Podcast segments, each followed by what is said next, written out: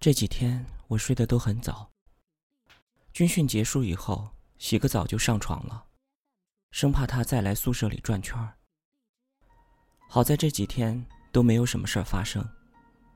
或许，他已经去了其他地方。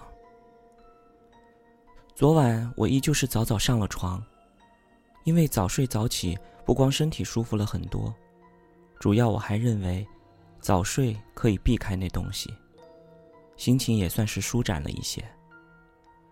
晚上八点不到，我就已经躺下。亚梅和秋雪他们对我睡这么早，也是见怪不怪了。他们还是一如既往的坐在下面聊天、看视频。我戴上眼罩和耳塞，自顾自的睡去。其实自己也能渐渐感觉到，他们的圈子里已经没有了我。因为很多夜间活动我都不参与。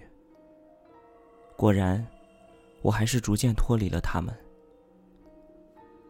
下午军训的时候，教官教我们唱了一首《坚贞气节歌》。有一句词是：“不信邪，不怕鬼，堂堂正正大无畏，拒腐蚀，永不沾，清清白白留口碑。”这本是一首在军训期间鼓舞士气、提高大家精神力的歌曲。可我没有想到的是，这句词里的“不怕鬼”，竟然激起了当代无聊的大学生对未知事物的探索欲。秋雪和陈丹两人因为这，开始相互讲起了鬼故事。亚梅在一旁听，我虽然戴着耳塞，但还是可以清楚的。听见他们的说话，无非是一些虚构的故事罢了。可是三人接下来的举动，让我始料未及。他们仨的方向，从鬼故事上，转向了笔仙游戏。听到这儿，我身躯一颤。亚梅跑来咬我的床架，问我要不要一起找点刺激。我当然是不敢。平时躲躲闪闪，都可能会见到邪物，更何况这是主动找事儿呢？我对他说不参与了，有点累，我想先睡了。一旁的秋雪有些不痛快的说：“呵，我就说吧，问了也是白问。”由于这几晚他们叫我一起买夜宵、看电视，一起去操场走走，我都拒绝了。秋雪渐渐对我有了意见。听到秋雪这样说，我担心与宿舍几人的关系会越来越差。毕竟还有四年的时间要一起度过，以后抬头不见低头见，会很尴尬。我壮着胆子下了床，也强跟着参与了进去。我对秋雪说：“其实我是比较胆小的，所以不敢玩这样的游戏。”秋雪见我有了改变，态度也不那么强硬，过来扶着我的肩膀对我说：“没事儿，就是随便玩玩，这个东西不灵的，我们只是找找刺激而已。”秋雪体态偏胖，宿舍的伙伴都叫她雪球，她也不当回事儿。被她搂着肩膀时，我还是挺有安全感的。他们说笔仙游戏一定要在十二点以后才有效。看时间才九点不到，就拉上我，一边看电视剧，一边准备游戏需要的东西。说实话，我一直挺紧张的。不过看到大家对着电脑嘻嘻哈哈的样子，我也不是那么害怕了。时间过得很快，转眼就到了十二点十几分。我们按照百度出来的步骤摆好道具，游戏开始。在这过程中，他们也是嘻嘻哈哈的，很多步骤都错了。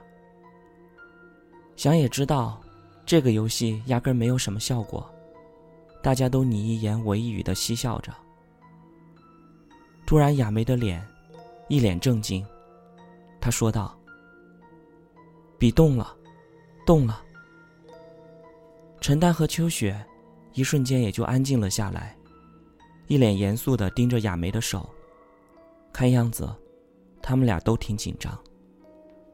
但我能看出来，是亚梅自己动的，因为，她一点害怕的样子都没有。握笔的那只手的肩膀在发抖，显然是胳膊酸了。我不由觉得好笑。房间里干干净净，什么都没有，只有亚梅在逗两个室友玩。这一幕挺温馨的。臭风，小胖，俊，我们以前也这样一起过。这一刻，我想到了你们。大概过了五六分钟吧，亚梅装不下去了，哈哈的大笑起来。因为秋雪和陈丹入戏太深，紧张的汗都出来了。我也在一旁跟着笑。不经意间，视线余光扫过亚梅的电脑。亚梅电脑上的视频，被人用鼠标关掉了。虽然是余光，但我确定，是有人用了他的鼠标，因为他鼠标的光标是下载的卡通的青蛙头，很大。动起来的时候很显眼。看到那一幕，我有些紧张了。这种不吉利的游戏，是不是就不该玩？难道真的灵验了吗？因为玩游戏的时候，电脑声音已经降低，现在嘻嘻哈哈的比较闹腾。视频被关掉，三个女生也没有注意，只有我这个方向看的比较明显。看到视频被关了以后，我就四处开始寻找异常的地方。洗漱台、卫生间都没有问题，似乎一切都是正常的，只是我一个人神经兮兮的在宿舍里瞎转。几个人收拾了地上的东西以后，也都很快上了床。我再次确认宿舍里没有特别的东西以后，也翻身睡去。不知睡了多久，我被一阵微风吹醒。我清楚的感觉到，右边床下有光亮透过眼皮。那是亚梅放电脑的桌子。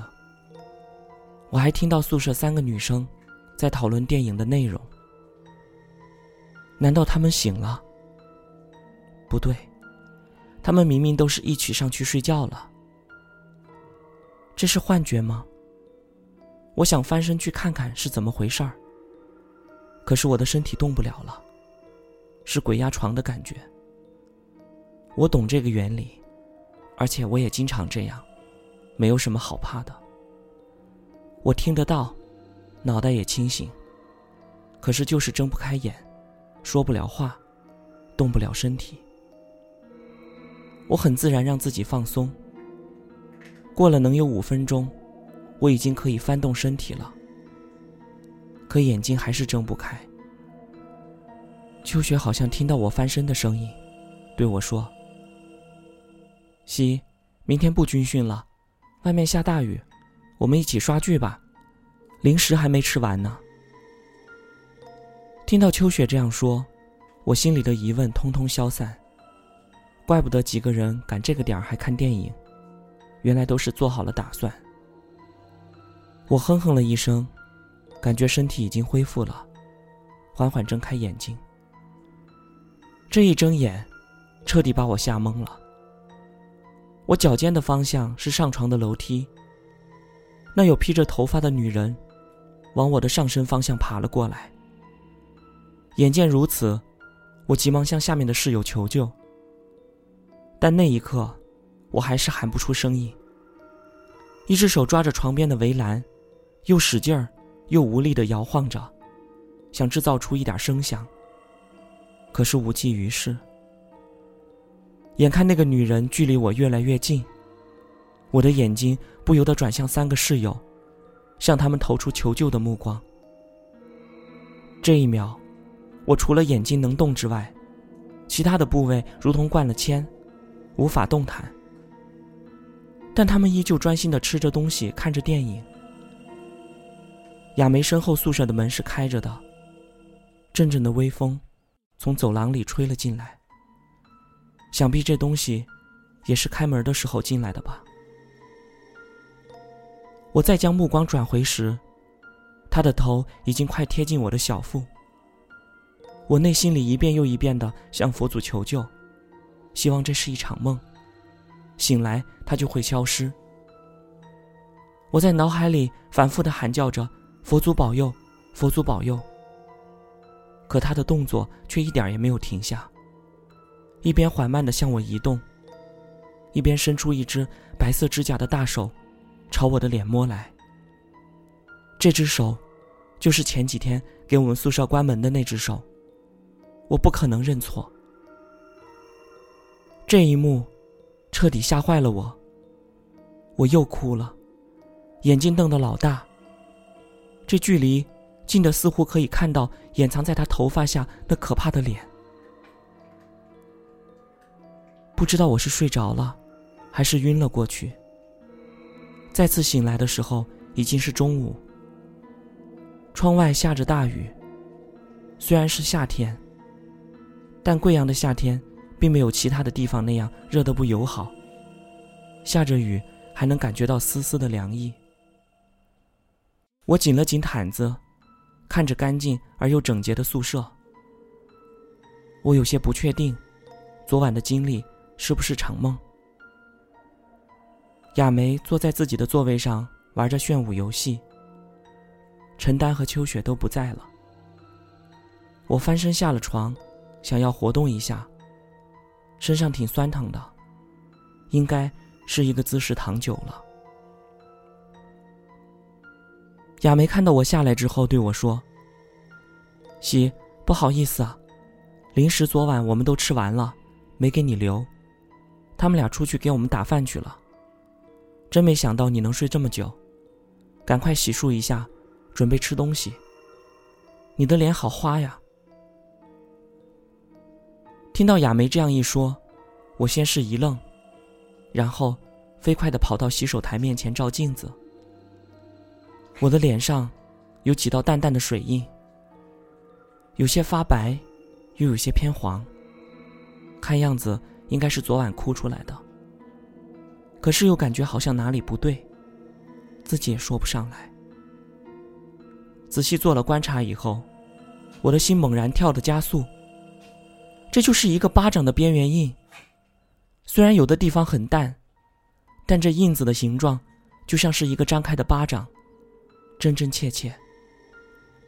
我不由想起昨晚那周身发白的长发女子，她的手真的摸到了我的脸吗？从小到大，我见过鬼屋不少次，但都没有过肢体的接触。这一次，是真的碰到了吗？我忍着恐惧，拧开水龙头，一边哭，用力搓掉脸上的痕迹。这一天，我向班主任提交了换宿舍的申请。亚梅、秋雪、陈丹，对不起。我无法告知你们原因，但我希望你们能够开心快乐。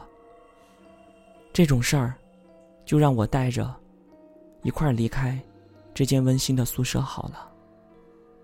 阿喜，二零一二年九月十七日。